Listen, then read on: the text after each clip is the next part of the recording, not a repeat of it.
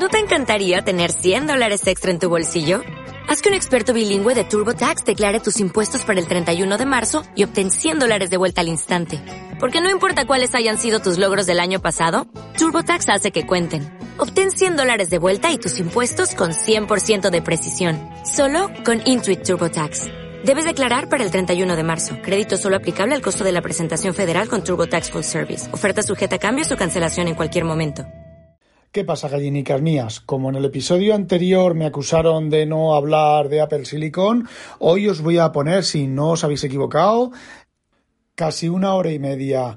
El episodio es un crossover, ¿vale? Lo que viene después es un crossover con Pedro Mosquetero Web, que bueno, me invitó en su podcast a hablar sobre el M1 y ahí tenéis más cosas sobre el M1. Los que hayáis escuchado el episodio de el podcast de Mosquetero, no esperéis nada nuevo, es el mismo, tal como se grabó, eh, está añadido al final de esto y ya está. Por lo tanto, a ver, ni hay final, ni me despido, bueno, me despido con el episodio, el propio episodio. episodio. Pero vamos, que yo al final no añado nada, así que si no queréis escucharlo, pues ya lo ya, habéis escuchado el otro, pues ya, ya sabéis. Hablo de cosas, Pedro me pregunta, yo respondo y tenemos ahí unas conversaciones. También hablo bien, hablo bien sobre Linux y alguna cosa más. Y bueno, pues ala, como se dicen los pocas profesionales, dentro audio.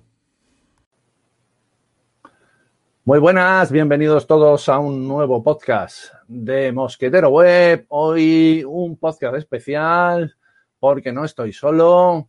Vuelvo a hacer un podcast con compañía y no una compañía cualquiera. Tenemos aquí al único e inigualable Don Rafael. Muy buenas, ¿cómo está Rafa? Muy buenas, aquí estamos a ver si hablo de mi libro o no hablo de mi libro. pues vamos a hablar un poco de tu libro, un poco de tu libro. Vamos a presentar un poco el tema. Eh, ya sabéis que yo en mi podcast, pues no suelo hablar mucho de Apple, aunque hace poco hice un podcast sexual que estaba relacionadillo. Eh, también os aviso, eh, probablemente esto sea un podcast también explícito, no porque hoy vaya a hacer yo el bárbaro como el otro día, sino porque, bueno, Rafa y yo mm, tenemos una cierta incontinencia verbal a veces y nos expresamos un poco fuerte. Lo digo para aquellos que me decís que vais en el coche escuchando el podcast y que vais con los chavales al cole y tal. Bueno, pues eh, perdonarnos si se nos escapa algún. Esto es una M y esto este es un tal y este es un cual, ¿vale? Así que bueno, ¿de qué vamos a hablar? Vamos a hablar. Bueno, vamos a hablar de, del Apple M1. Sí, sí, sí, no os vayáis corriendo, cabrones, que ya os estoy viendo a todos los oyentes diciendo, hostia, de Apple, oh, no, ya otro más, a la mierda. Pero bueno, hoy juntamos, juntamos dos cosas que creo que todavía nos han juntado en la mayoría de los podcasts, ¿vale? Que es mi escepticismo natural y habitual a los productos de Apple. Juntamos esto con eh, Rafa, que es un usuario exigente, exhaustivo en sus pruebas y que tiene un MacBook Air con un Apple M1 y por lo tanto lo ha probado y su palabra eh, va a misa y punto. El único que le puede discutir soy yo, que para eso tengo la razón en mi podcast, claro. Eh, si fuera en el suyo, pues la tendría él. Pero aquí la tengo yo. Así que, Rafa, ¿tenemos un, un MacBook Air o me he equivocado? ¿Era un Pro? era no, es un, es un MacBook Air. Es, es una versión un poco más ampliada del básico. Es el, el MacBook Air de... Hay una versión de 7 cores y otra versión de 8 cores. Yo tengo la de 8 cores con 16 GB de RAM, el máximo de memoria que admite, y un disco duro de un terabyte porque actualmente los datos que tengo yo, aunque tengo la mitad en la nube, eh, necesito más de 512 gigabytes. Muy bien, muy bien. ¿Y lo tienes ya desde hace una semanita más o menos o cómo?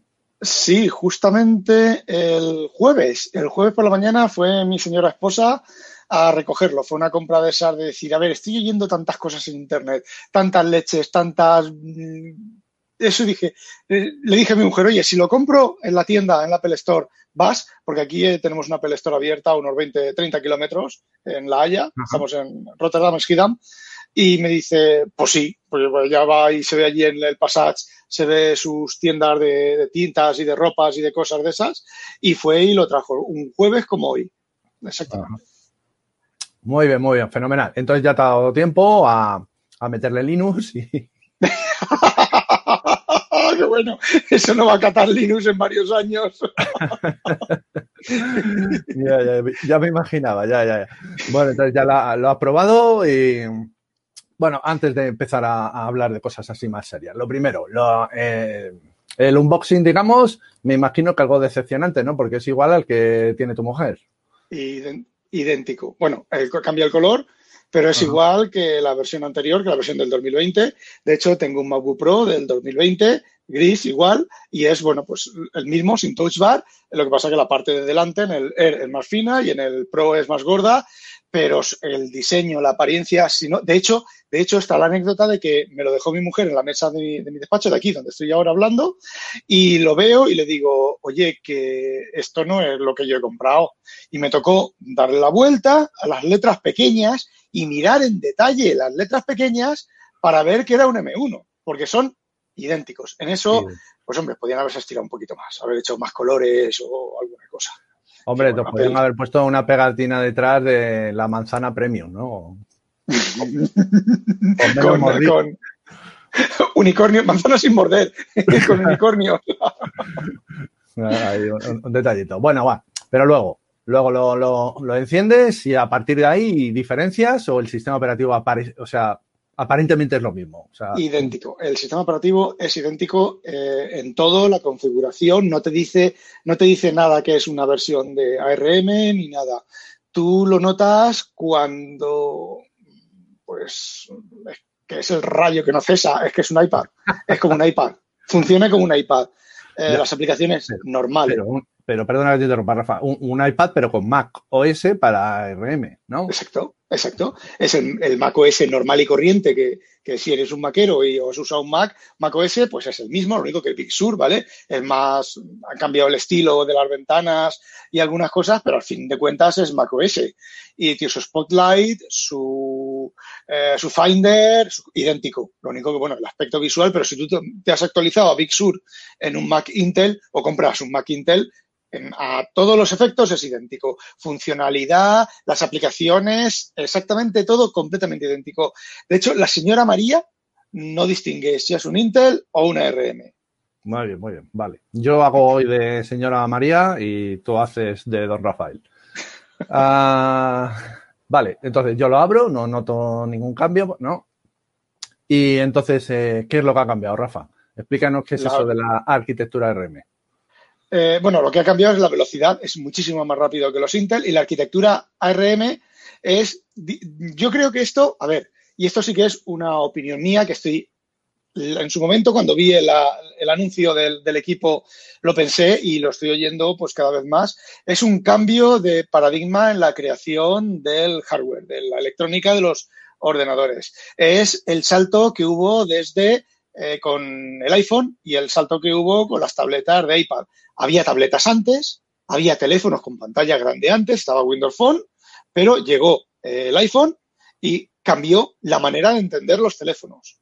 Y llegó el iPad y cambió la manera de entender las tabletas.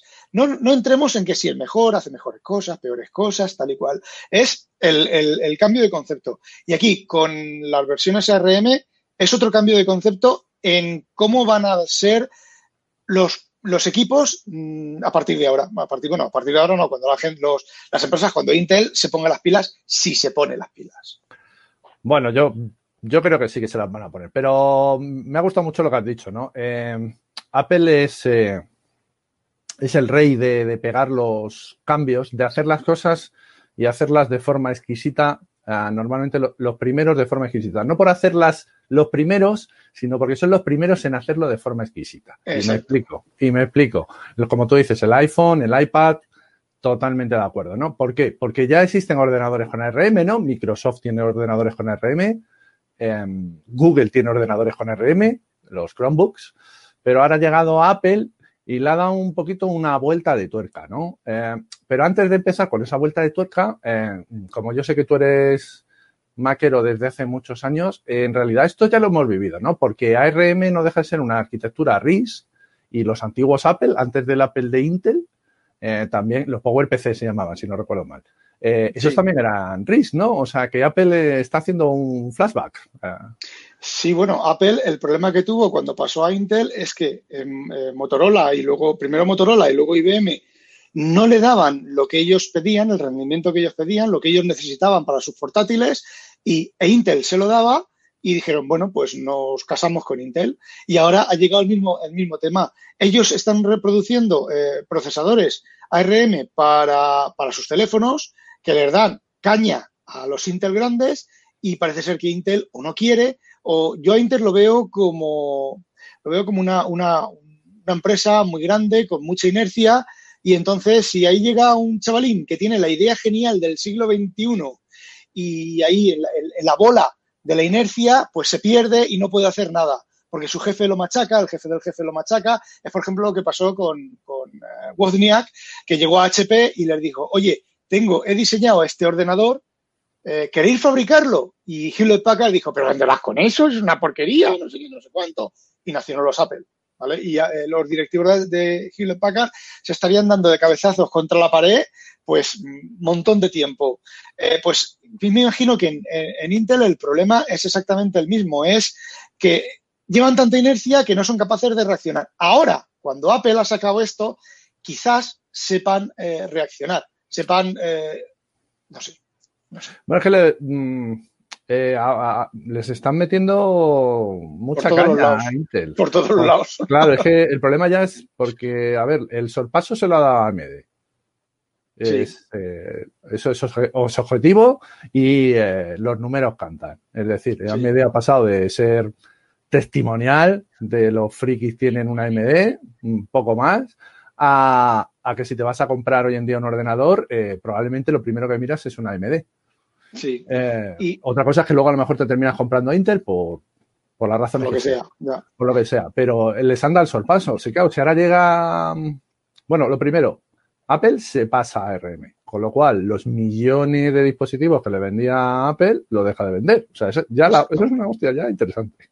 Exacto, exacto. Pero no, si encima de eso sumamos que se va a ARM, quiero decir que si otra cosa que yo creo que a mí me encanta de Apple, ¿no? Porque yo con sus dispositivos no me llevo bien y ya está. Pero a mí hay cosas que me encantan. O sea, son los reyes del marketing, son grandes creadores de tendencias, eh, sí son gente que hace productos exquisitos. O sea, vamos a ver, yo sí. no les quito méritos en general. Ahora, algunos sí, también a veces les doy caña sin. Porque les doy caña yo también, que soy un fanboy. Pero te quiero decir que, que en ese sentido yo creo que van a marcar una tendencia ahora con esto de la RM y entonces, claro, si resulta que en el mercado en el que tú eras el rey, te han comido la tortilla porque llevas vendiéndonos la burrada desde... Yo tengo un i7 de cuarta generación y hasta que no vinieron los de octava generación no hubo un salto apreciable. No. Y, y, y, si no llega a aparecer AMD, porque el siguiente salto lo anda con la décima generación. ¿Pero por qué? Porque ha venido AMD y les ha dicho, mira chicos, esto, esto, esto es lo que hay. Claro, si ahora la, por un lado te dan la leche y resulta que Apple te cantea la cara por el otro, mmm, a ver, ¿eh? Intel se lo tiene que hacer mirar. Ya.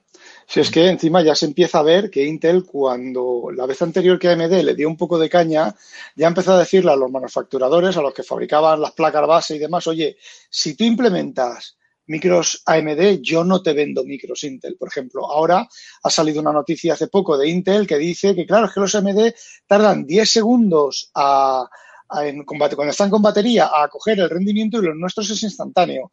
Ah, pero os prohíbo que digáis la duración de la batería en los equipos Intel. ¿Por qué? La han acelerado el, arranque a potencia a costa de la duración de batería. Los AMD, pues hasta que el, procesador o el, momento de tareas no es el suficiente, a ver si me he liado, no es, el procesador no dice, bueno, es que aquí me están dando caña, voy yo a acelerar para, para que el sistema funcione bien. No, los de Intel pegan, es, es un caballo percherón, pega un, un, un, tirón. Pero claro, el percherón eh, va a aguantar menos que la AMD en batería porque se va, se va, se va, va, a gastar ante la batería que la AMD que ha empezado después y va más despacio incrementando el rendimiento. Y empieza Intel con los trucos sucios. Con Apple no creo que pueda hacer ningún truco sucio porque Apple les va a decir, pues mira, vete a, a ver, mm si os, te sigo comprando eh, de, 11, de, 11, de décima generación y de onceava generación, si me tocan mucho las narices, adelanto los micros Pro y ya está. Ya y no te compro más. Y aquí, hasta aquí hemos llegado. Sí, es que Apple es así.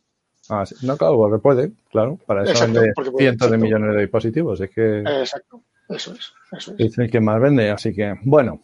Eh, entonces, la revolución, bueno, revolución no, pero digamos, la evolución de esto ha venido en que Apple ha puesto la arquitectura en un SOC, es decir, ha hecho una placa que lo trae todo, como un móvil, ¿no? Explícanos un poco qué es esto del SOC este M1. Sí, bueno, a ver, esto de los SOC no es algo que haya inventado, es lo de siempre, no es algo que haya inventado Apple. Eh, tú puedes encargar a los fabricantes de semiconductores, eh, no a Intel, ¿vale? Pero a pequeños fabricantes de semiconductores, tú puedes encargarle un SOC y decirle, pues me pones este, este procesador, me pones esta memoria, me pones estas cosas, todo dentro del chip, me lo fabricas y yo lo monto en un frigorífico, yo lo monto en una nave espacial o yo lo monto en un coche. Depende ya de los volúmenes y demás.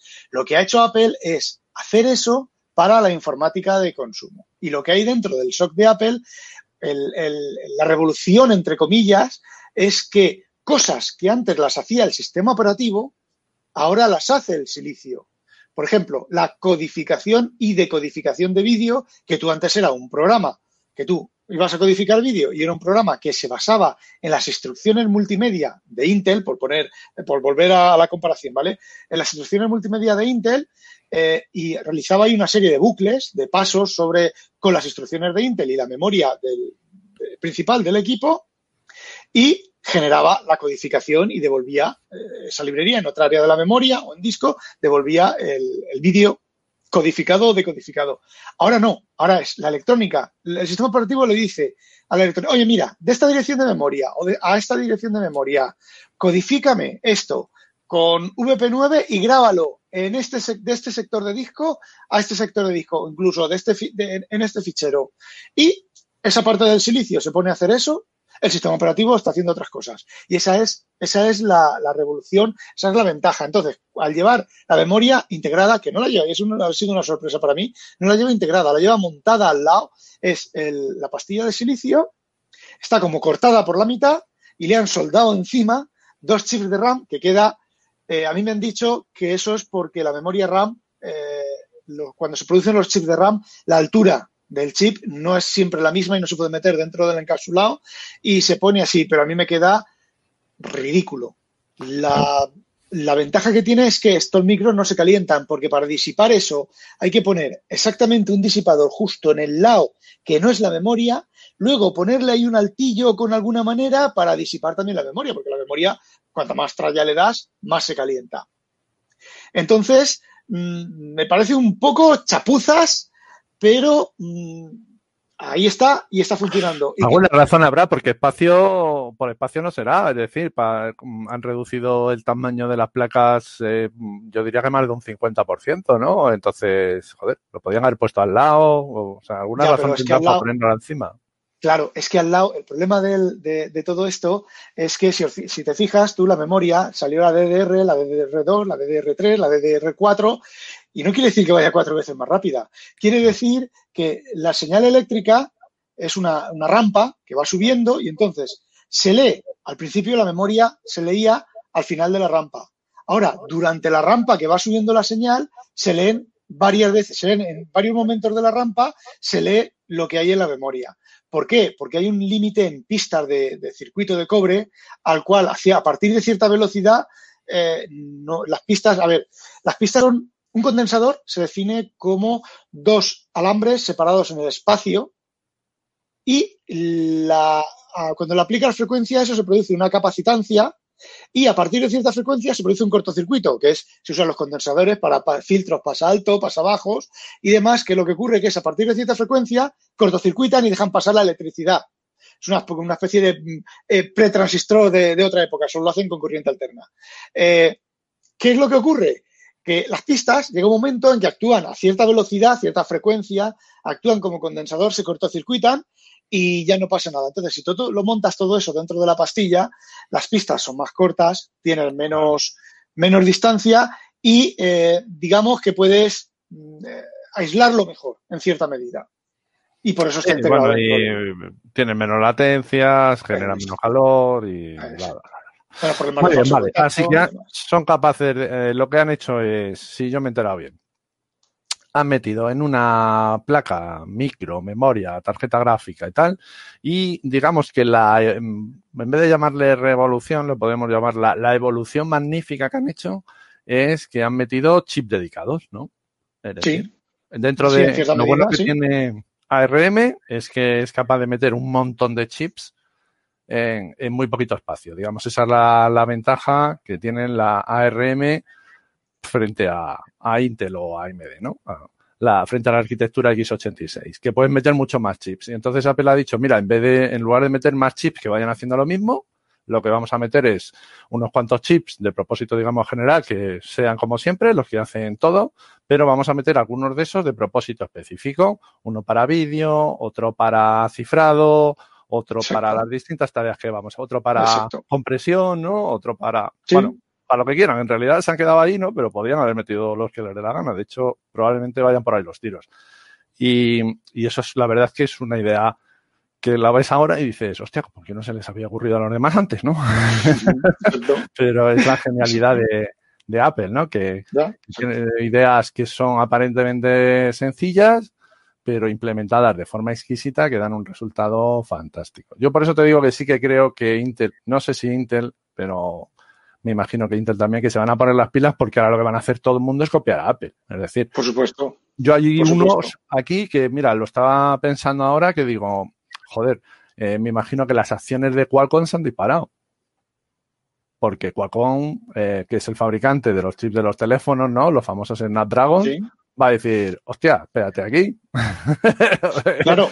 si yo hago los chips ARM más potentes, esto eh, me suma al carro. espérate. Claro, el tema es que un chip de esos no se diseña, no es como llega tu jefe y te dice, madre mía, Rafa, que la competencia está haciendo piticos de boina, rosas, venga, vamos a echar un colorante aquí en el esto y la máquina empieza a hacer piticos de boina. No, tardan años, pero años. Entonces, bueno, por ahí se ha dicho que son cinco años de adelantos lo que lleva Apple hasta que los demás se suban al carro. Y el problema de Intel el problema de Intel es que los, los cores, el chip de dentro de Intel, está al límite mm, de integración por la arquitectura de x86. Eso sí que es cierto. x86 es eh, CISC.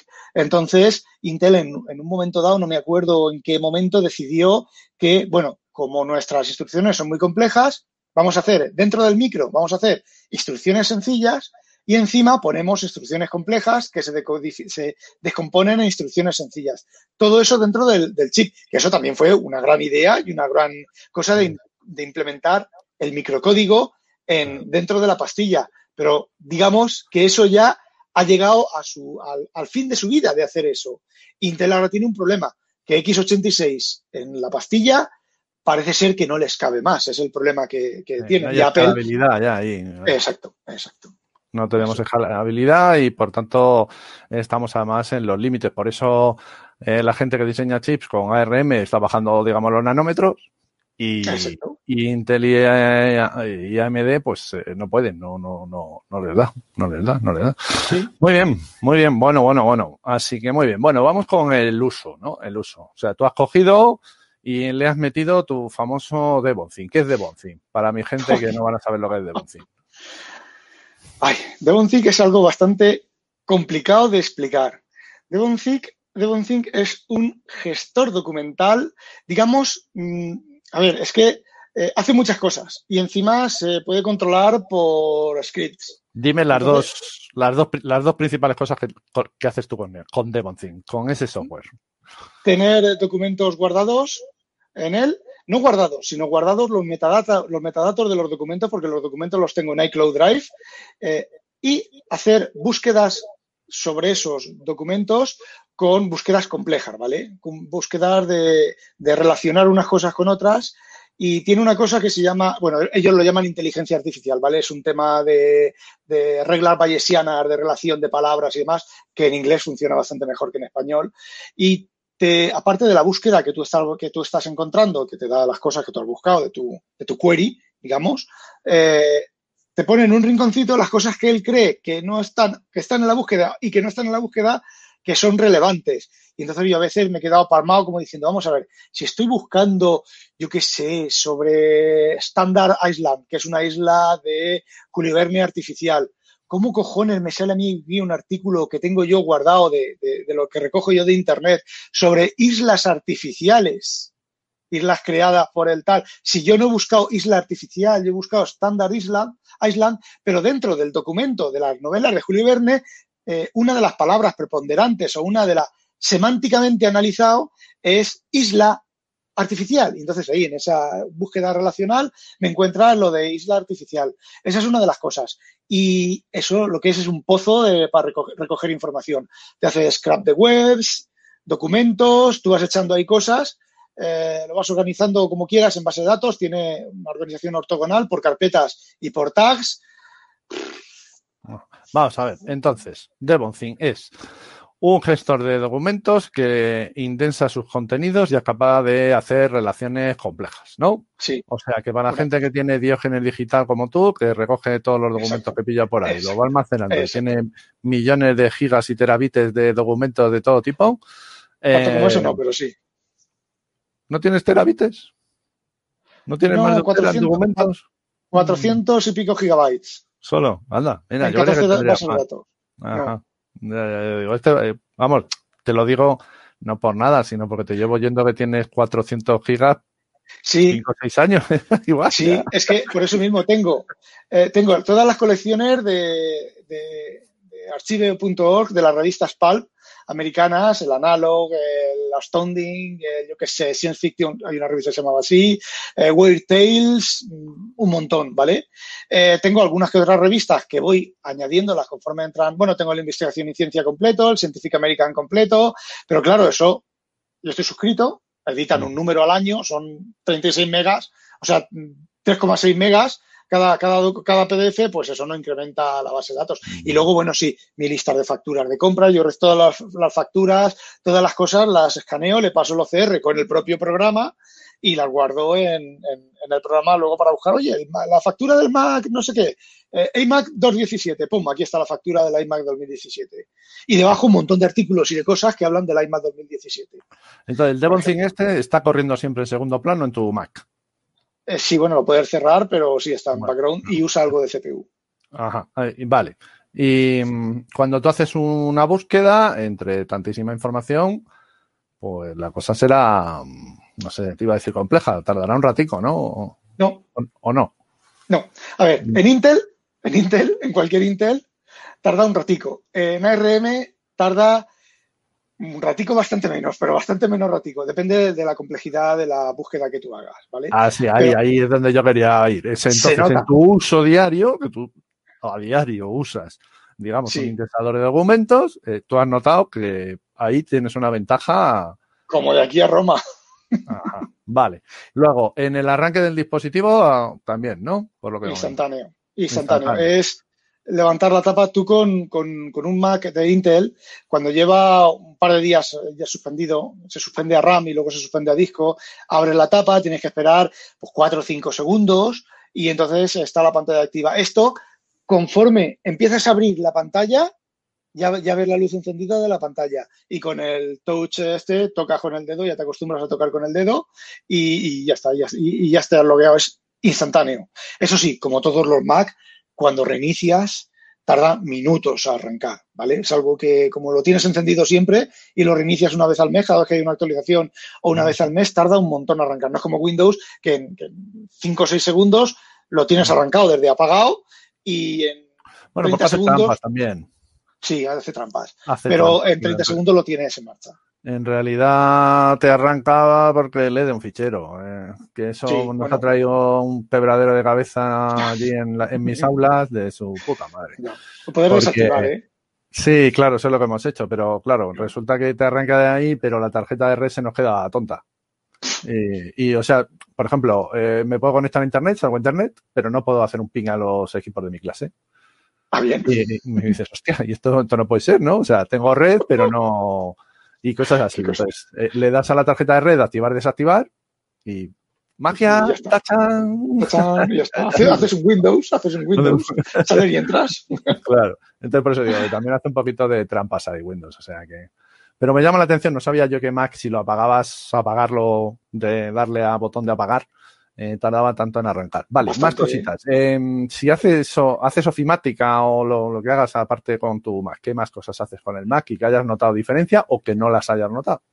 el Scrivener, por ejemplo, que es una herramienta para escribir a nivel profesional, pues el Scrivener carga el doble o el triple de rápido. El Scrivener es nativo, eh, el Devon Think es nativo ya en estos, en estos momentos. El Devon Think sí, por ejemplo, en Intel llega a usarme 24 GB de RAM, con lo cual interviene el, el 24 GB de RAM, pero si no tiene 24 GB de RAM. En mi iMac sí, pero en el, en el MacBook Pro no, pero funciona el intercambio y funciona rápido, ¿eh? Pero es que en el ARM consume, hasta donde he visto, vale, no lo he mirado con mucho detalle, consume, pero bastante, bastante menor memoria. Eso ya no sé cómo. Yo creo que es que aquí es lo que, lo que se ha comentado también por ahí, que el conjunto de memoria, procesador y disco es como en los iPad y en los teléfonos es un bloque y dentro de 5 o 10 años ya no diremos, tengo un Mac con 16 GB de RAM. No, tengo un Mac, este modelo de Mac. Y punto.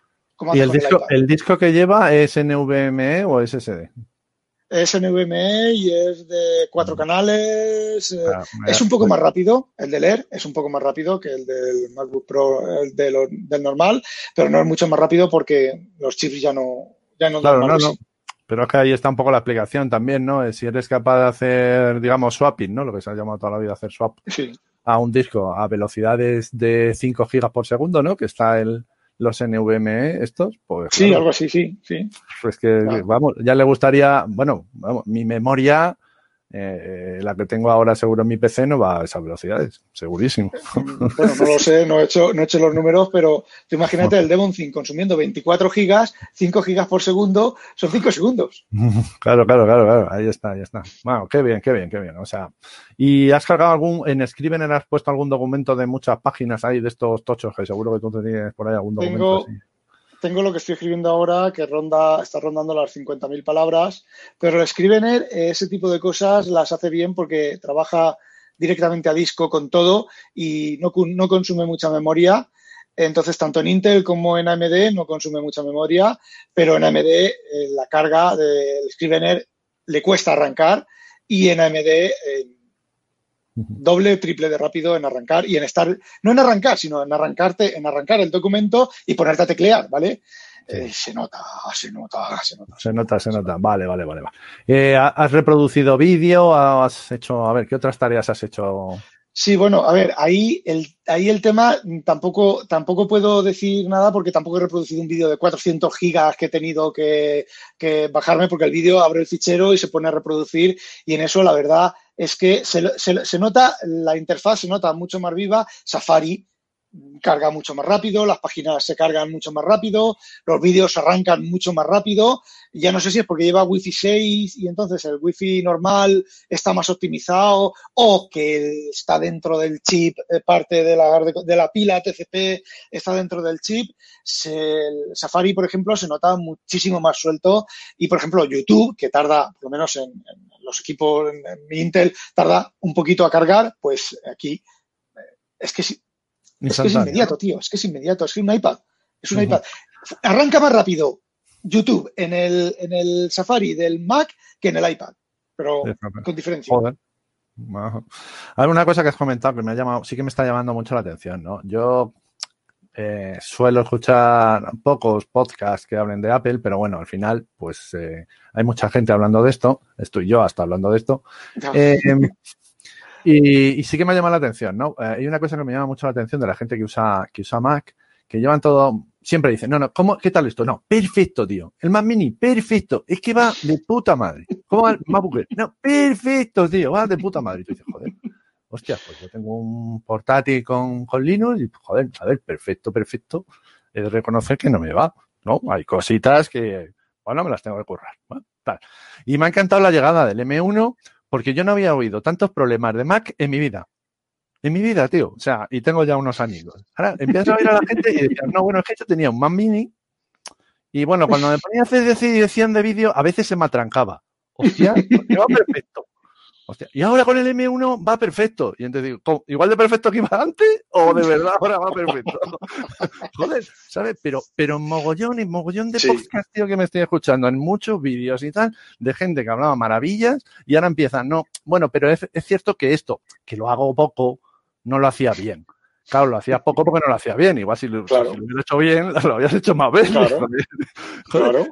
¿Por qué coño no podemos decir que un Mac Mini o un Linux, yo hablo de mí porque tengo Linux, coño, no hace eso bien? Joder, pues si no lo hace, Si no lo hace, no lo hace y ya está. Claro que es, pelota.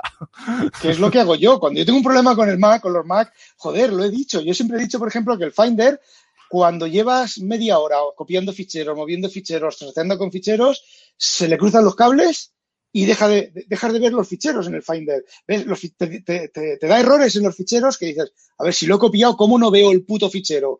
Te toca irte al, al- al programa. Hay un programa que se llama, te lo digo cómo se llama, hay un programa que se llama Forzar Salida y ahí tienes la lista de todos los programas y fuerzas salida de ese programa.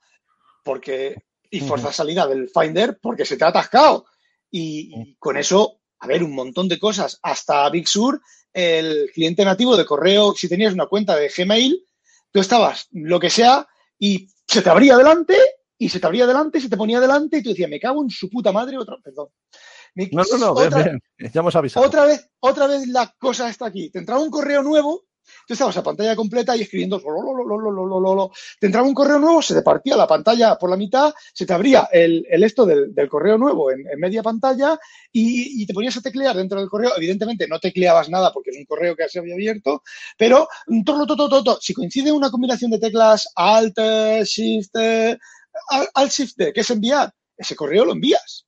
Tú vas a apretar Alt Shift D en tu programa, que es cualquier atajo de teclado, y se te abre esa pantalla, te corta, se te pone delante y envías el correo. Eh, tiene, a ver, tiene te- más cosas. Ahora no caigo en más ya, cosas, ya, pero no, no, sí, sí, sí, sí, te entiendo, te entiendo. No, no, yo ya te digo que sí que me llama, eh, siempre me ha llamado la atención de los usuarios de Apple ese tipo de cosas, ¿no? Que todo es cojonudo, todo es cojonudo, hasta que sale la siguiente versión y entonces te empiezan a decir lo que la versión anterior no iba. Dices, hostia, pues eh, eso no iba, no iba antes tampoco. exacto, Ya exacto. está, o sea, si joder, usas Apple, pues con dos cojones. Oye, sí, a mí me parece Claro, sí. O sea, si yo, a ver, yo eh, soy escéptico con Apple porque yo provengo de la época de, pues, eh, de los primeros PCs, ¿no? De cuando salieron los primeros PCs y tanto IBM como Apple, eh, pues te cobraban un millón de pelas por, por un ordenador. Y, y yo, y gracias a la aparición de los clónicos y a la aparición de Windows, pues yo me pude comprar mi primer ordenador con todo el dolor de mi familia que me costó 300 y pico mil pelas en una época, estoy hablando de los años 90, donde eso era un dineral, un dineral brutal, pues no sé, Dineral sería total, como ahora 6.000 euros o 8.000 euros a lo mejor, o 10.000 a lo mejor, yo qué sé.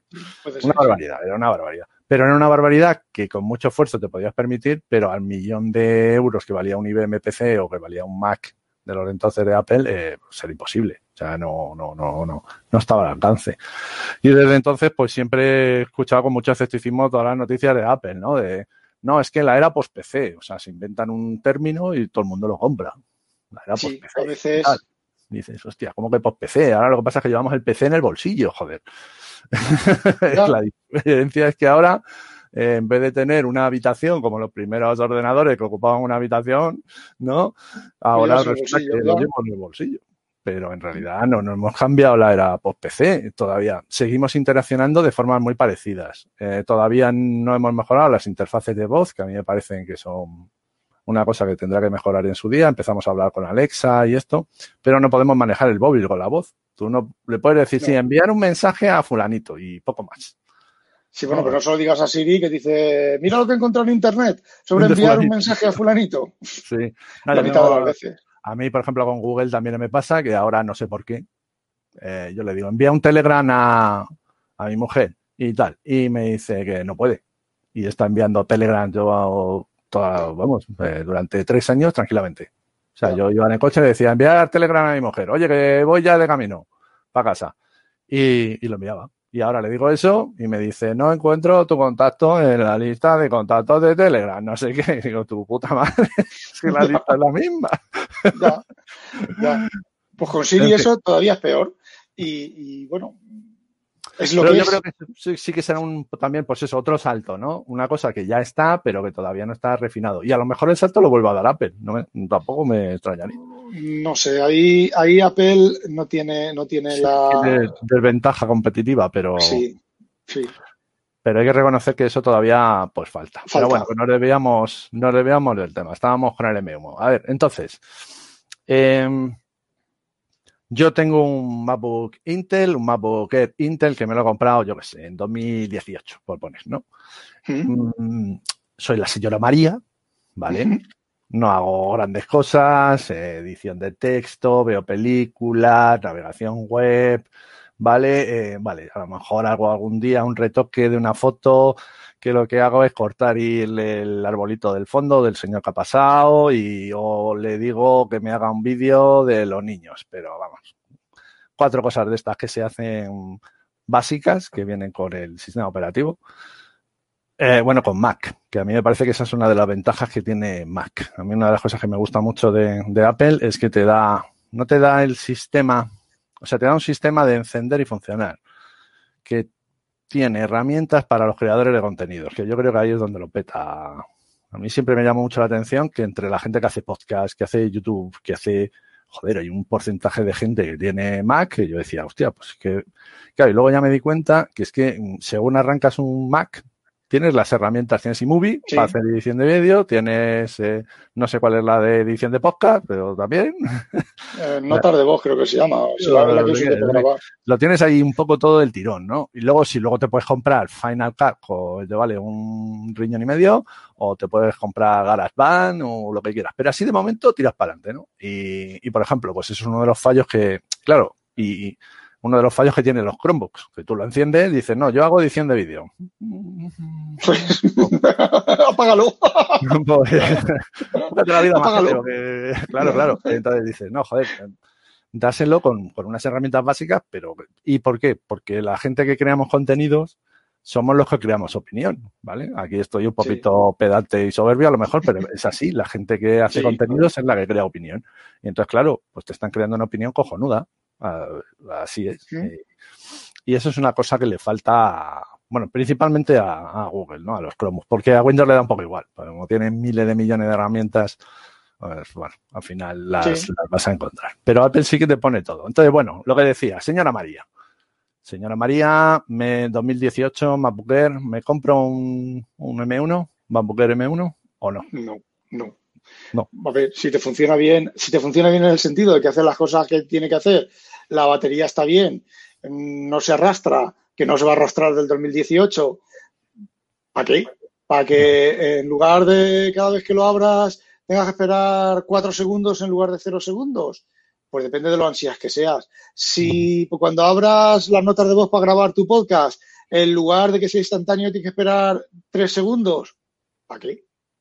Ahora, si lo que quieres es estar a la última y tal, pues vale, pero siendo la señora María, cuando se te caiga a pedazos, cuando te diga, cuando salga Big Sur más 5 y te diga Apple, "Mm, eh, es que ya no, esto ya no, ya no tira más. Pero, ¿por qué no? Vale. ¿Por qué vas a seguir con tu equipo? Y si tengo un, un PC que me he comprado de 1800 pavos, ¿te costó con Windows? ¿Cuánto te costó? 1600. 1600. Y tal, y dices, hostia, esto es otro nivel, ¿pasa de Windows o no? A ver, a ver, no, no, no, no A te ver, entiendo. Yo De- sé que tú tienes, de- de- tú tienes un, mega PC con Windows. Que ah, vale, no, lo tengo yo, no, es el de la empresa, es mi equipo de desarrollo en la empresa, vale. Sí, sí, Sí, tu, tu, tu super PC y tal. eh, 2.000 de- euros. 2.000 y de- algo. Eso. eh, Eso. dices, eh, mira, ha salido esto, chicos, hay que cambiar a Mac, ¿o no? Eh, a nivel de la empresa no, porque la empresa tiene una, una tradición Ya, ya. de- a Pero ver, si yo, no te digo por la empresa, te digo tú, tu sensación de decir, mira, yo si por mí fuera, me quedo con mi MacBook Air este y ahí lo haría todo y a tomar por culo. Sí, sí, por supuesto. sí. eso es la. A ver, no es MacBook Air porque no es un equipo para desarrollo, pero el iMac con el que estoy ahora. ¿por qué no? Sí.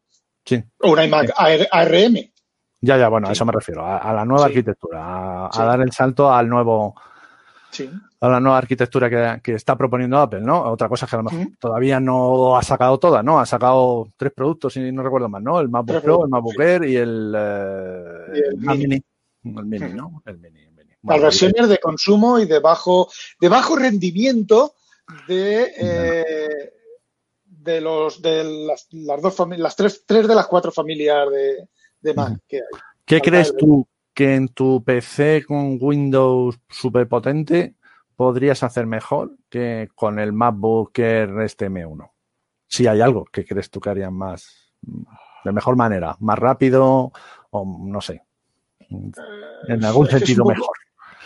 Eh, yo creo que no, te podría decir, eh, poniendo lado a lado Xcode y Visual Studio, te diría que Visual Studio le da sopa con ondas a Xcode en todas y cada una de las facetas de como de aquí a Roma.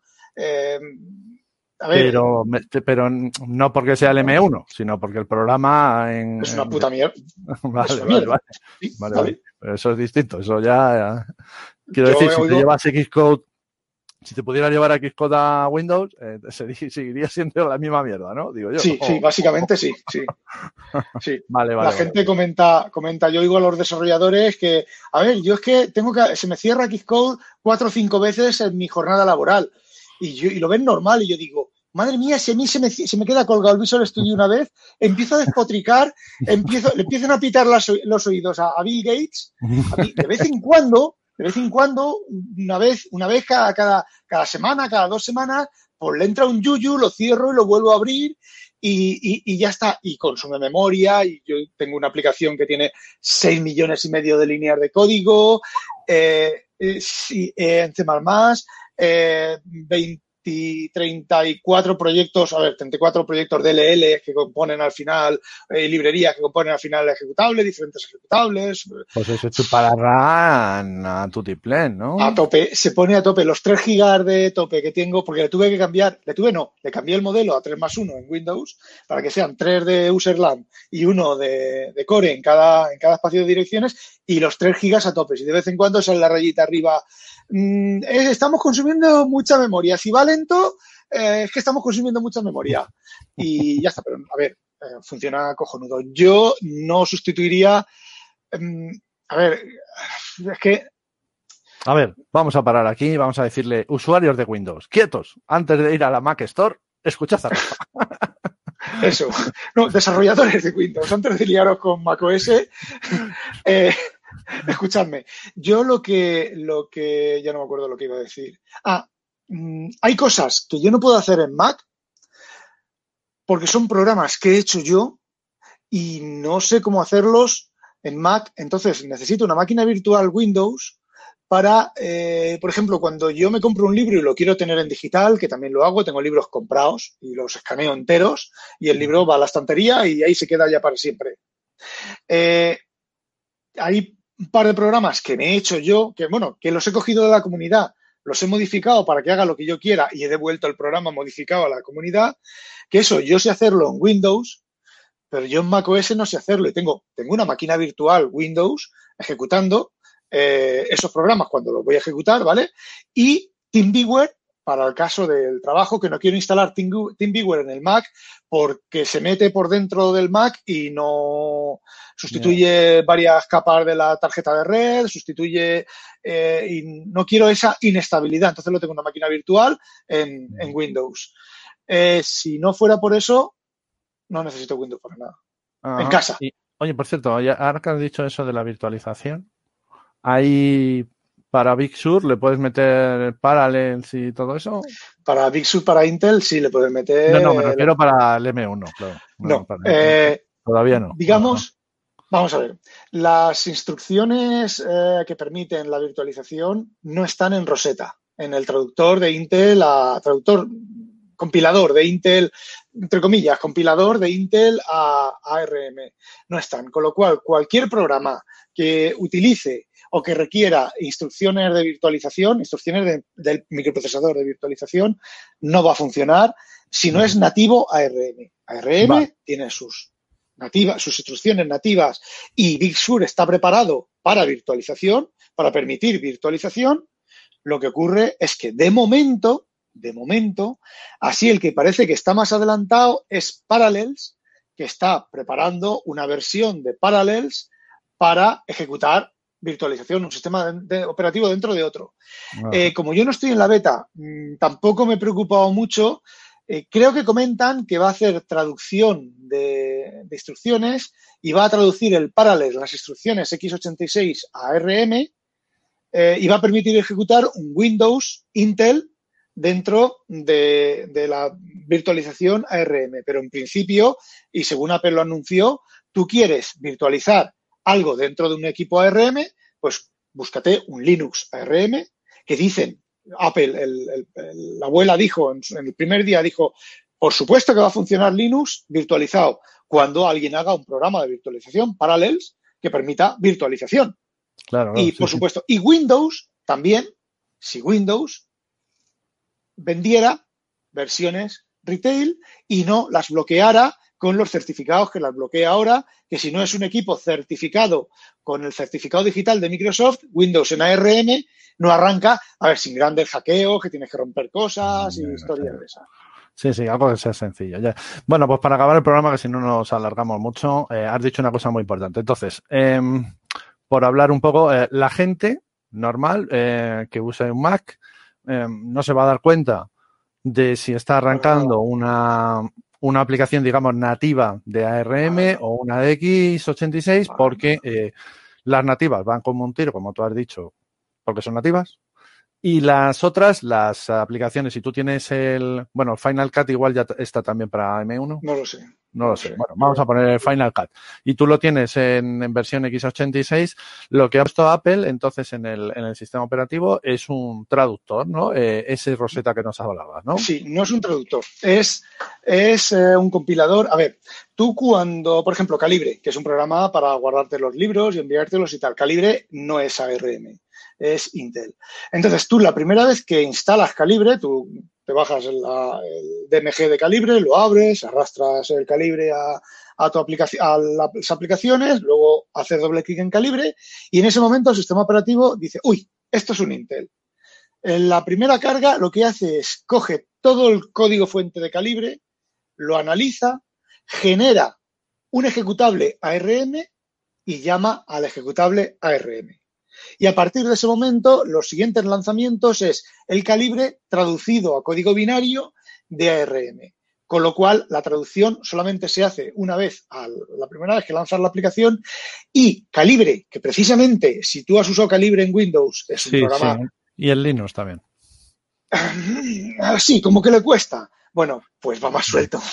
Ajá. Ah, sí. Va más suelto, a ver. O sea, que el calibre eh, transpilado, ¿no? O, sí. o, el calibre sí. transpilado resulta ser eh, más eh, ligero en sí. el MacBook eh, con M1 que si fuera el, en un MacBook normal. Normal, sí.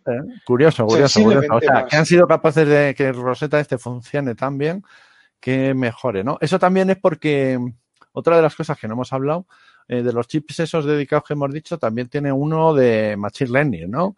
Que aprende sí. un poco de cómo van funcionando los programas y aprende a, a darle sí. los recursos que va a necesitar a, para Exacto. que funcionen más ligeros, ¿no? Exacto. Y otra cosa más que tampoco hemos hablado, que es la importante en el caso de, mm, no de calibre, sino de muchas aplicaciones, eh, hasta Catalina, no, antes de Catalina, bueno, no recuerdo qué, qué versión, pero eh, las pantallas de Apple eran un PDF. Por eso Apple siempre ha tratado la autoedición también, porque realmente la pantalla es un PDF. O sea, eh, la construcción de la pantalla, de los elementos de pantalla, terminaban con la misma semántica, en cierta medida, la misma semántica y las mismas cosas que si fuera un PDF. Entonces, cuando tú trabajabas, trabajabas, ¿no? observa que he dicho vas, no trabajas, porque ahora el soporte de PDF con Apple es entre mediocre y tirando asqueroso, ¿vale? En Big Sur parece que lo han arreglado un poco, pero eso es otra de las cosas que, no, si el PDF, el manejo de PDFs en Mac, vista previa, uh, vista previa en la caña, en la caña hasta que subrayas una, un texto o pintas con un texto y dices guarda y te dice, no puedo guardar este archivo, te genero una copia. ¿Serás hijo de la de tu madre? Gran Bretaña. Exacto. Y luego PDF Expert, cualquier otro editor de PDF, te, te, ese mismo PDF te lo edita. Bueno, y un montón de cosas más. No es Unicode, no soporta Unicode, bueno, un montón de cosas. Entonces, ahora, desde el Capitán o algo así, eh, lo que hay debajo de Apple ya no es un PDF. Es lo que se llama Metal. Es el equivalente al DirectX de Windows, parecido, ¿vale? Ajá. Entonces, la, han ido poquito a poco diciendo, bueno, a ver, venga, este año todavía las tarjetas de vídeo que no soporten metal lo vamos a hacer por software. La siguiente versión del sistema operativo, venga, este año también, te lo vamos a avisar, pero ya está bien. Pero llegó Catalina y en Catalina dijo, oye, Big Sur, perdón, llegó Big Sur y dijo, en Big Sur, si la tarjeta de vídeo no soporta metal, lo sentimos mucho, pero tu Mac no funciona, que son todos esos Mac que se han quedado atrás en Big Sur. Entre ellos mi MacBook Pro del 2012, que tiene una, una ATI, creo que es, cañera, cañera, a ver, que podría con eso y más, pero como no tiene metal, pues, Big Sur. Hasta que hemos llegado. Hasta que hemos llegado. Entonces, otra, otra, un segundo, un segundo, un segundo. La capa de metal, o sea, el, juego de, el juego de instrucciones de metal o las primitivas de metal están dentro del silicio. Ajá. Ya, ya, ya, Claro, claro. Eso, ajá. una ventaja competitiva brutal, claro. Brutal.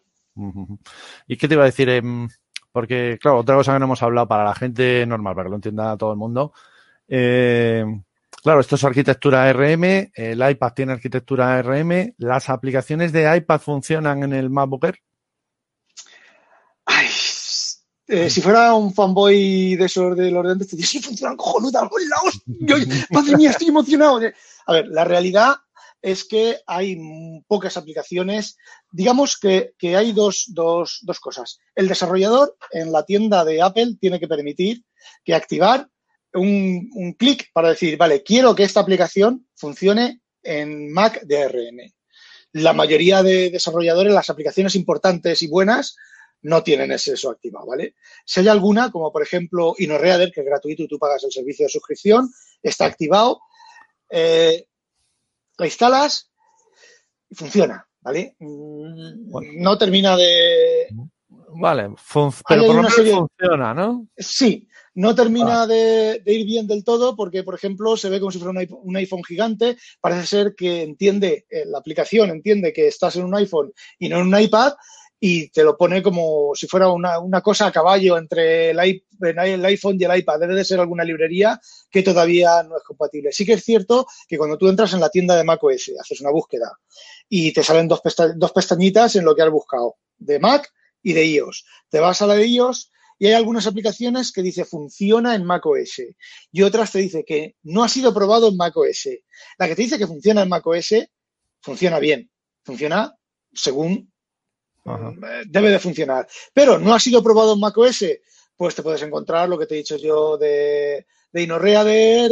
Eh, por ejemplo, la que sí que funciona bien es Overcast, pero como Overcast periódicamente tiene un metrónomo que periódicamente se conecta para bajarse los podcasts, aunque lo tengas desactivado, ahí estás tú con tus cosas y te sale una pantalla. Overcast quiere activarse y conectarse a Internet.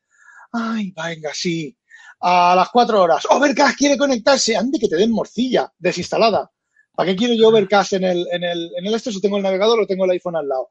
A ver, es un poco... Sí, sí, no, no, no, pero te entiendo, porque eso me lleva a hacerte otra pregunta y vamos a entrar, yo creo, en un poquito especulativo. Pero bueno, hombre, si no especulamos un poquito, ¿para qué estamos aquí?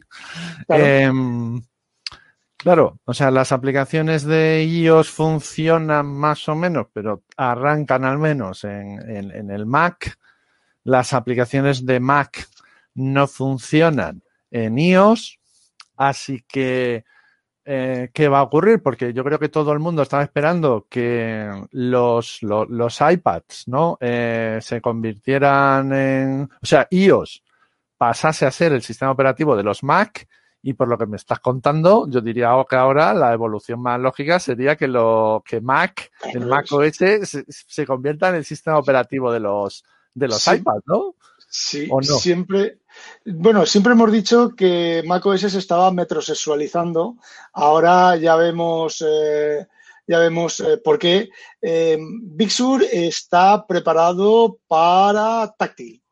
La forma de los títulos de las ventanas que son más grandes, la forma de los botones, las formas de tal, echan un aire, están iPadizándose el terror, el terror de mucha gente, incluido yo, aunque Apple ha dicho por activa y por pasiva que no, pero también dijo por activa y por pasiva que no, que el palito, que teníamos cinco palitos en la mano y al final tenemos palito en el iPad, vale, que una cosa que yo estaba esperando como agua para mayo en su momento, eh, ha dicho que no. Eh, el miedo es que macOS se convierta eh, en un superconjunto de iOS o que iOS se convierta en lo que va lo que va a ir dentro en un futuro dentro de los Mac. Es un tema, mm, yo abogo porque Apple, cuando, porque Apple es, es muy lista, te saca, cada año te saca lo suficiente para tentarte para que cambies, pero no lo suficiente como para decir, toma mi dinero y cállate. Entonces, el año que viene saldrán los MacBook de estos de gama, de gama consumer, saldrán con colorines, rosa, verde, azul, amarillo, yo qué sé, los colores que quieran sacar.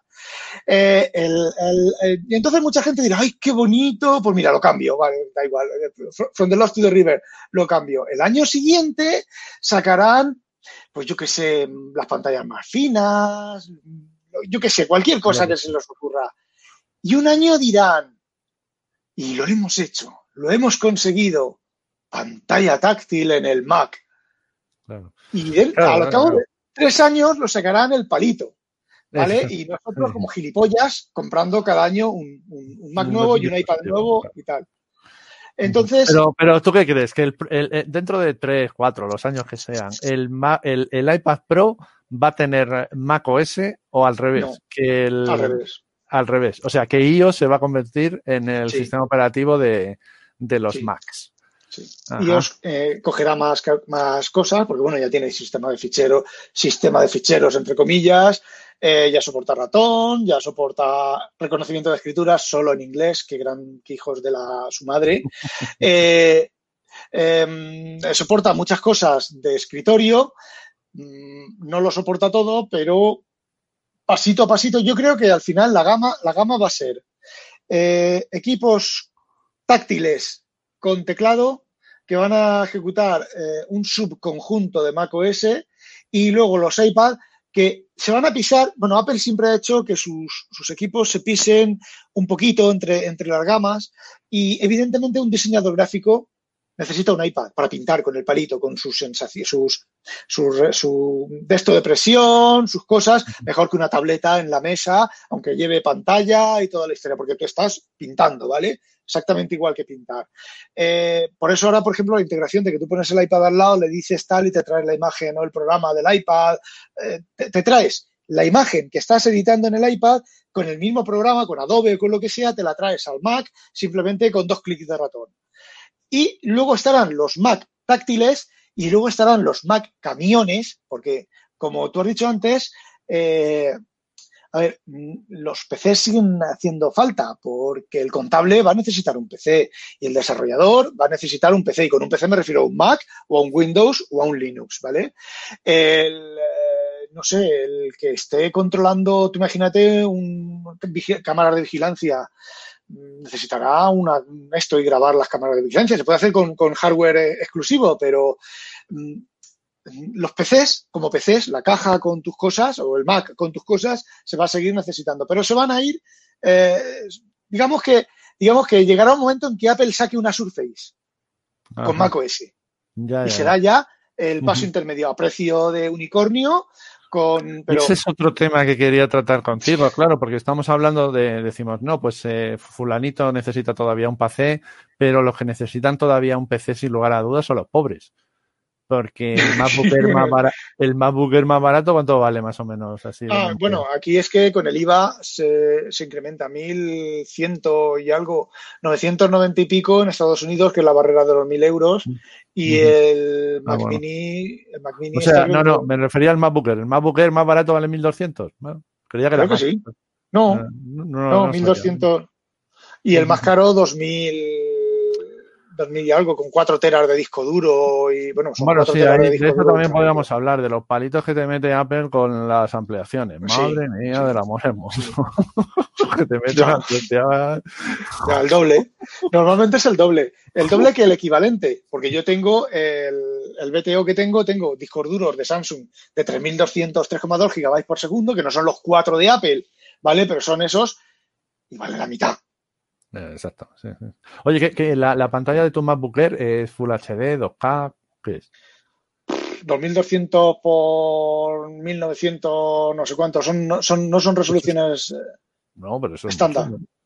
Sí, claro, son retinas, son 200 y pico píxeles por pulgada. Todos los Mac ahora tienen densidades de pantalla Sí, son retina, todos, todos, todos. Vale, vale, vale, vale. Es que eso, yo, claro, como no estoy en la gama, no, no controlo el, el, tema. Era por saber si ahí también había ampliaciones o rollos. No, no. Lo que pasa es que, eh, a ver, por ejemplo, un iMac. el, iMac con el que estoy aquí delante tiene una pantalla de 27 pulgadas de 5K, ¿vale? y el 2000, ¿vale? 2.500 euros. Tú compra una pantalla de 5K de 27 pulgadas. Compra un teclado, compra un ratón, compra un PC, eh, compra, ¿qué más llevas tú integrado? Eh, si no, ya está eso. Y a ver, no, a lo mejor no te vale 2.500 euros, te vale 2.000. Y esto es un bloque. Ha hecho justo, ¿sabes quién es Nate Gentile?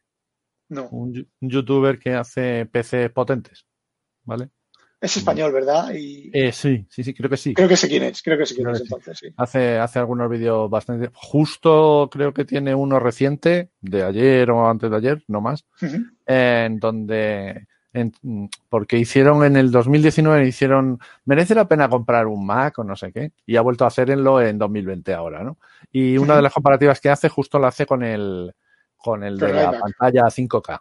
Y ah, dice, no, si vamos a hacer este PC, que este Mac que tenemos, lo vamos a hacer en PC, ¿no? Vamos a elegir un monitor, lo que tú has dicho, un monitor 5K, 1500 pavos un tanta giga de RAM a tal velocidad, no sé cuánto, 800 pavos, y no, y lo va haciendo y, y la verdad es que está el vídeo, está, está curioso y, y, me parece además que le pide opinión a Jaime Altozano, otro youtuber que hace música, que se ha convertido como en el analista de música más famoso de, de España en YouTube, ¿no?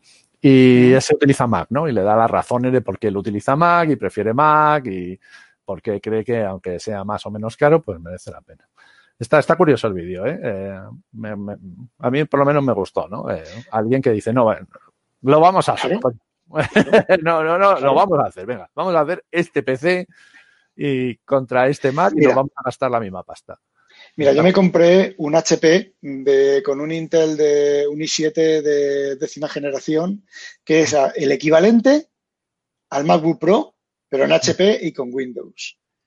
Eh, costó lo mismo, me costó 1.800 euros o 1.900 euros, que se lo vendía a Moisés Cabello, ¿vale? Porque les, era muy cuco, era un equipo muy cupo. Sí que es cierto que era tablet convertible con, su palito y sus cosas, ¿vale?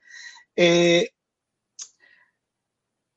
mm, a ver, no había color en rendimiento, pero para nada, para absolutamente nada. Era súper lento. A ver, desde el punto de vista de Windows, funcionaba muy bien, y no tenía las, los, los, típicos glitches de Windows de un equipo genérico, porque ya HP ajusta sus drivers para que no tenga esas cosas. Pero era rendimiento de Windows. Si en, si en, un, si en un, Mac eh, ARM tú haces clic y se abre la aplicación, en un Mac Intel tú abres la, haces clic y tarda 4 segundos en abrirse la aplicación, en un Windows haces clic y tarda 16 segundos en abrirse la aplicación. La misma aplicación equivalente. Eh, entonces, pues a mí no me, termino, no, no me termino de convencer. Y de hecho hay, eh, respecto al Mac Pro, que dicen, no es que un Mac Pro con todo vale 48.000 euros. Bueno, pues si tú vas a comprarte un PC con las mismas características que ese Mac Pro de 48.000 euros, no es que valga 20.000 euros o 10.000 euros o 3.000 euros, es que no existen en el mercado placas base ni existen tecnología PC que pueda que puedas construir eso. Sí, te puedes construir dos cajas, un rack con dos cajas y tienes el equivalente. Y gente que, pero eh, que gente que, ha probado a, lo mismo que, has dicho tú, a montar, pues este, el Mac Pro. Voy a contar, el Mac Pro no el de papelera, ¿vale? Que es un poco mierda. El Mac Pro ahora nuevo y coger los componentes, componentes aproximados, porque encima Intel, Apple le vende componentes con más velocidad y más cosas que lo que ¿no? Exacto. Entonces, te lo, te lo montas y dices, vale, 4.800 euros el MacBook Pro de Apple y 4.500 el de Intel y no es, y no es el de Apple. Porque he tenido que poner la memoria un poco más lenta, el disco un poco más lento y el procesador un poco más lento. Eh, son caros relativamente, pero son muy caros, ¿eh? Ojo. Pues em, te tengo que recomendar que pruebes em, el próximo portátil, que como sé que lo vas a... En breve comprarás otro portátil, pues eh, una AMD, tío. Yo me he comprado una AMD. Eso es la hostia, macho. Eso es la hostia. O sea, lo que ha hecho AMD en el mundo de los portátiles es de flipar. Por eso Intel le está dando caña con, el tema ese, ¿no? Si es que. Yo sé que a ti te gusta, que tú exprimes, que haces pruebas más exhaustivas y tal. Eh, ya te digo. O sea, AMD han dado un salto, pero brutal, brutal, brutal. O sea, pero te digo que en equipos de mil pavos, de mil doscientos pavos, tienes un, en, un en un portátil Vale, no compresa, es un poquito más gordito, igual te pesa dos kilos, que tampoco es para decir, ¡ay, Dios mío, pesa dos kilos! Eh, y, tienes, eh, o sea, un, pepinón, tío, tienes un centro de datos, vamos. Tienes un centro de datos con 24 núcleos y va a trope mil gigahercios aquello y, es la mega hostia. Así que el próximo que te, eches un ojo, si puedes, en vez de cogerte el Intel 11 generación, cógete una AMD. Ahora están, ahora están ya, ya están a la venta de forma normal los, los, ¿cómo se llama? Los Ryzen 7 4800H. Y ya te digo, por 1200 pavos te pillas un Lenovo tal. Y si te lo pillas con 32 gigas y no sé qué, pues eso. Eh, te vas a los, a lo mejor a los 1600 y tal, que, y, y, tienes una máquina, pero vamos, o sea. Luego otra cosa es que le falla el sistema operativo, ya sea Mac o sea Windows. Porque claro, no le ponéis Linux, pues claro. No, no le podéis poner Linux. ¿eh? No le podéis poner Linux, que yo al mío eh, todavía, vamos, sí se lo puedo poner, pero no le quiero poner las distribuciones que tienen kernel actualizados. Así que por ahora sigue con Windows. O sea que. es que, tío, Linux. No me vas a perdonar, pero. Bueno, para las cosas que haces tú, igual no te vale, claro. Es que eso A ver, si yo, si yo estuve probando la KDE esta, ¿cómo se llama? KDE Neon. KDE Neon. Y el tema del indexado, yo un indexador integrado, que es la caña de España. El, problema estaba en que, es que son las cosas de, de los putos linuxeros de mierda, tío. A ver, a ver, tienen un motor, tienen un motor de búsqueda que no me acuerdo cómo se llama ahora, que es la caña de España, es como el motor de búsqueda del Devonthing. La caña de España. Y luego la interfaz para el motor de búsqueda es una mierda. Mierda. Y yo me puse en contacto una con caja de búsqueda, ¿no? El KDE Hispano, oye, tíos, si este motor, porque, oye, no, el problema que yo tuve es que, oye, yo busco aquí y esto no. No, no, pero es que hablo desde la línea de comandos. Yo, desde la línea de comandos, digo, vale, si ya ahora me ha salido el listado. ¿Y cómo abro yo este PDF que tengo ahora que buscar la ruta y teclear de este PDF y abrirlo y tal? Por favor, hombre, ponmelo en, el cajetín de búsqueda, me sale la lista al doble clic no, no solo dar doble clic y que se abra, doble clic y que se abra el PDF en el punto de la búsqueda. claro. claro. Entonces, pero no, y empezaron ya, es que no sé qué, patatín, para iros a la mierda, hombre. Ya, es que encima que vengo a daros buenas ideas, vengo a, daros ideas. Es que a Linux, mira, a KDE Neon, yo creo que le, le falta eso, tío. Le falta, eh, es igual, mm, otro problema, Kmail. Kmail es el, cliente de ah. correo electrónico de KDE es la caña de España. Eso tiene opciones para configurarlo como quieras. Puedes tirarte un año configurándolo. Pero ahora, tío, están organizadas. Es horroroso. Pantallas dentro de pantallas, dentro de pantallas y otra pantalla. Y encima les comentas, dices, oye, tío, esta organización es una puta mierda. ¿Para qué? Para ver si yo, para para decirle que no me sincronice este servidor, tengo que entrar en 15 pantallas y el menú contextual me dice sincronizar, no sincronizar. Déjame, déjame, a ver, déjalo todo en 15 pantallas, pero déjame que me construya yo aquí mi menú contextual con lo que yo quiera, por, ponerte un ejemplo.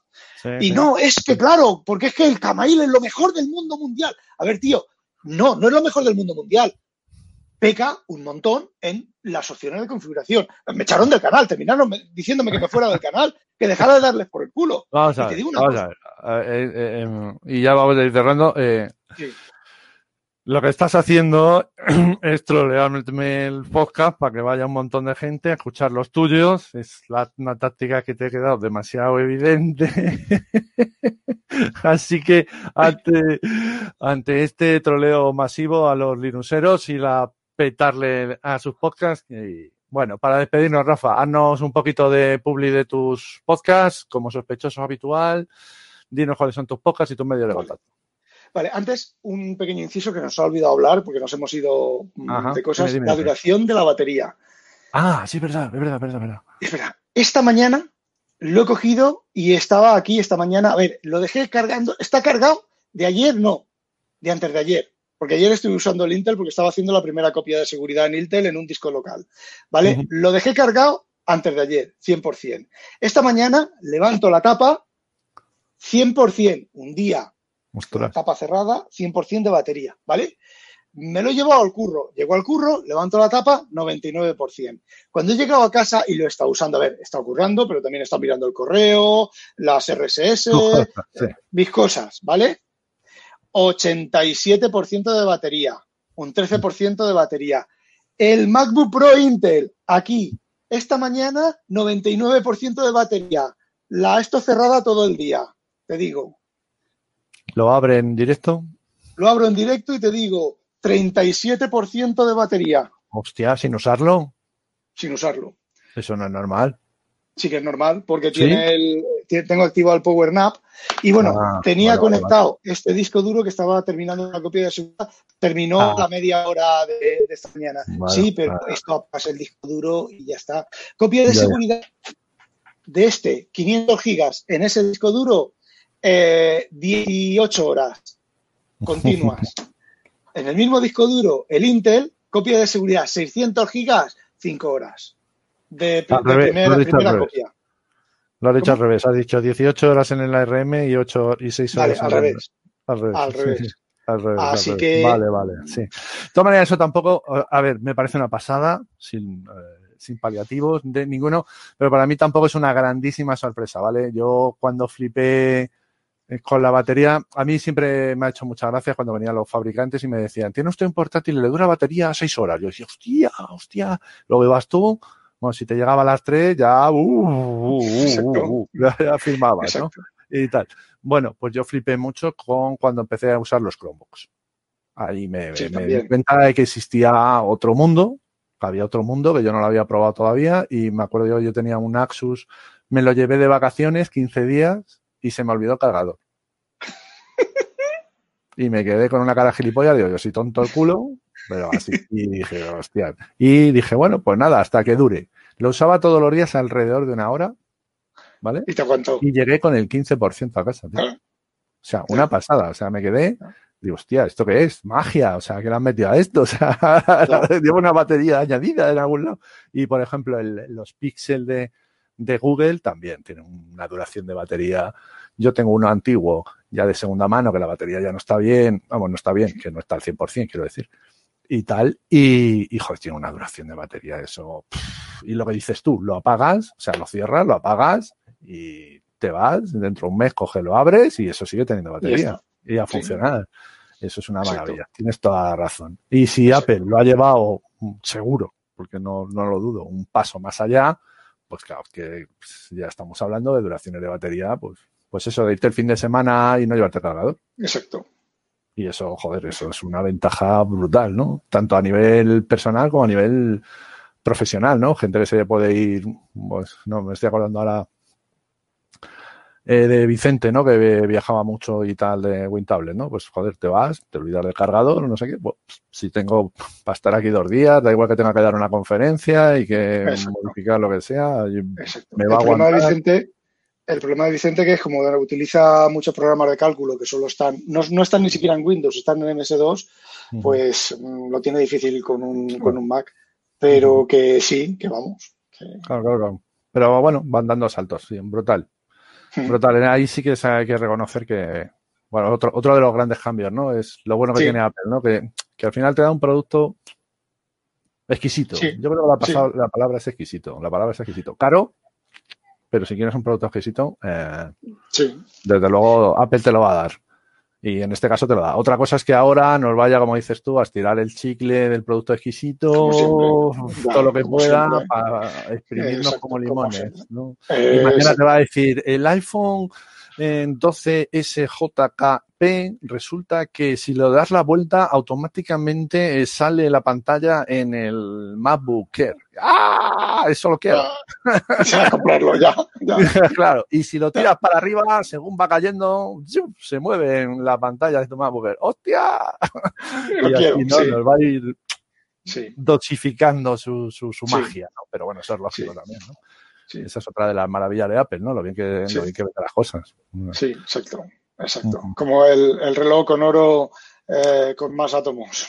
Ah, hostia, sí, lo del oro, lo- y lo de, bueno, y lo de, a ver, el- a ver, el, el- es- vamos, na- nadie puede discutir que el Apple Watch es un pedazo de chisme brutal, eso. Sí, Pero, joder. sí, Pero cuando salió el Apple Watch 1, oh, yo escuché tonterías, pero, o sea, es que esto Sí, no tiene comparación. Y yo decía, mira, te cojo yo mi Sony Watch 3, que tiene ya dos años y pico, y, y Android Wear es una mierda, pinchadita en un palito de esos tuyos, eh, y le daba mil vueltas al primer Apple Watch. O sea, es que yo hacía 50 veces más cosas con, el mío que con el, con el este. A día de pero hoy, uf, haces muchísimas más cosas en cualquier Apple Watch que en Sí, cualquier Android sí. Wear con muchísimas diferencias, ¿no? sí, sí, pero también porque ha tenido éxito y lo han mantenido y tal.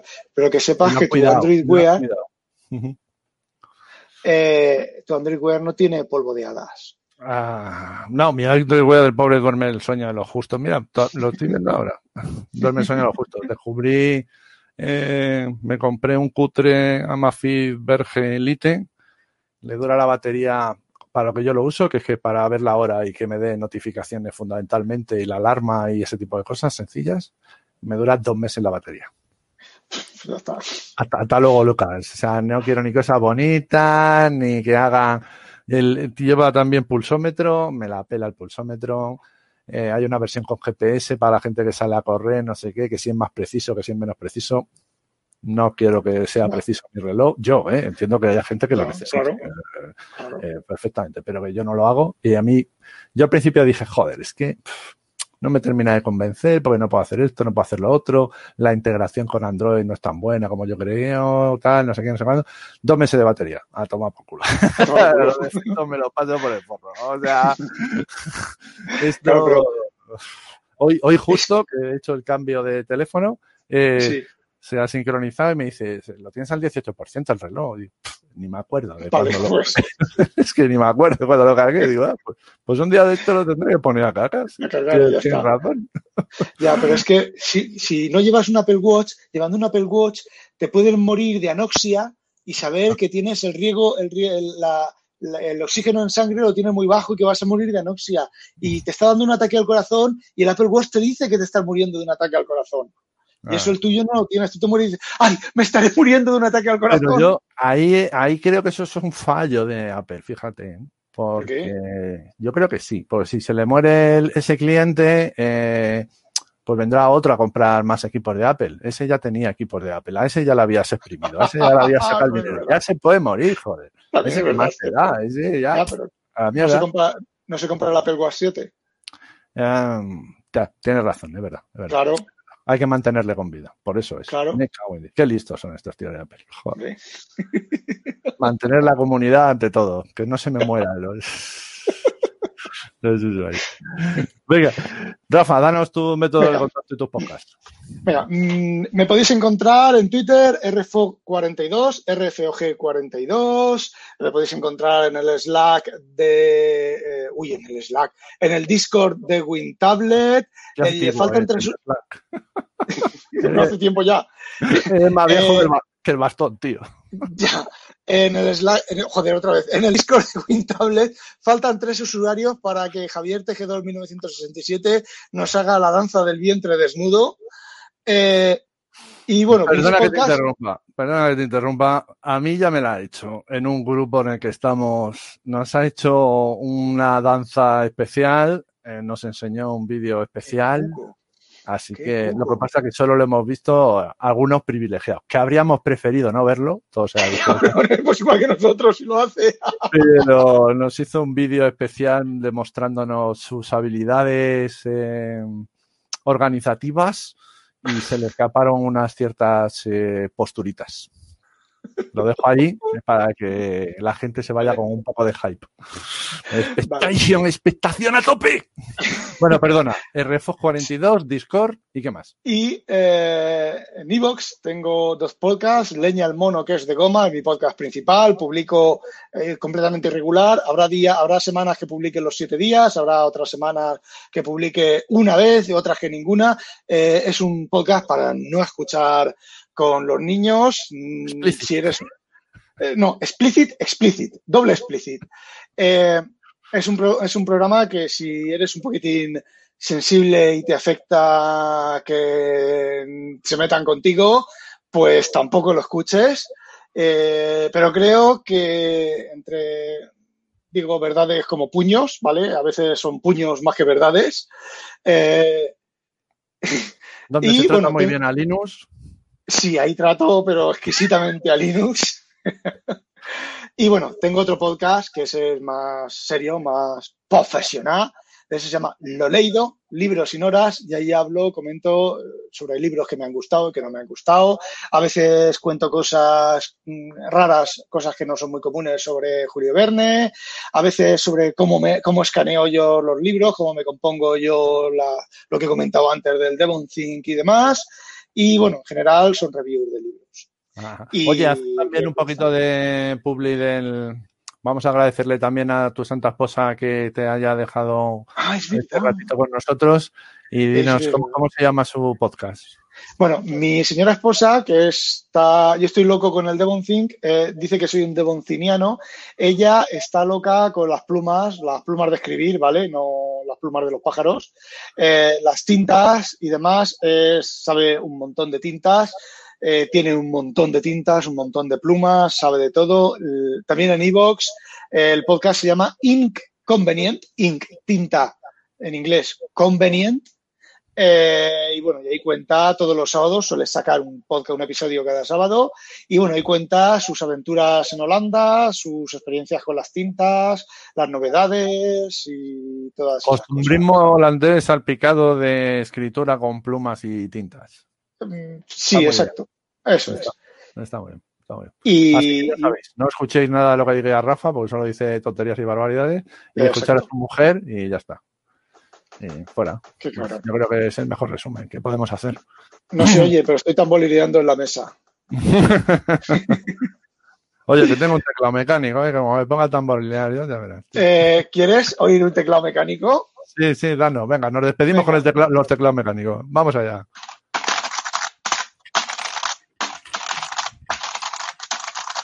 Bueno, con esto nos despedimos. Chao, chao, chicos. Chao, chao. Encantaría tener 100 dólares extra en tu bolsillo? Haz que un experto bilingüe de TurboTax declare tus impuestos para el 31 de marzo y obtén 100 dólares de vuelta al instante. Porque no importa cuáles hayan sido tus logros del año pasado, TurboTax hace que cuenten. Obtén 100 dólares de vuelta y tus impuestos con 100% de precisión. Solo con Intuit TurboTax. Debes declarar para el 31 de marzo. Crédito solo aplicable al costo de la presentación federal con TurboTax Full Service. Oferta sujeta a cambios o cancelación en cualquier momento.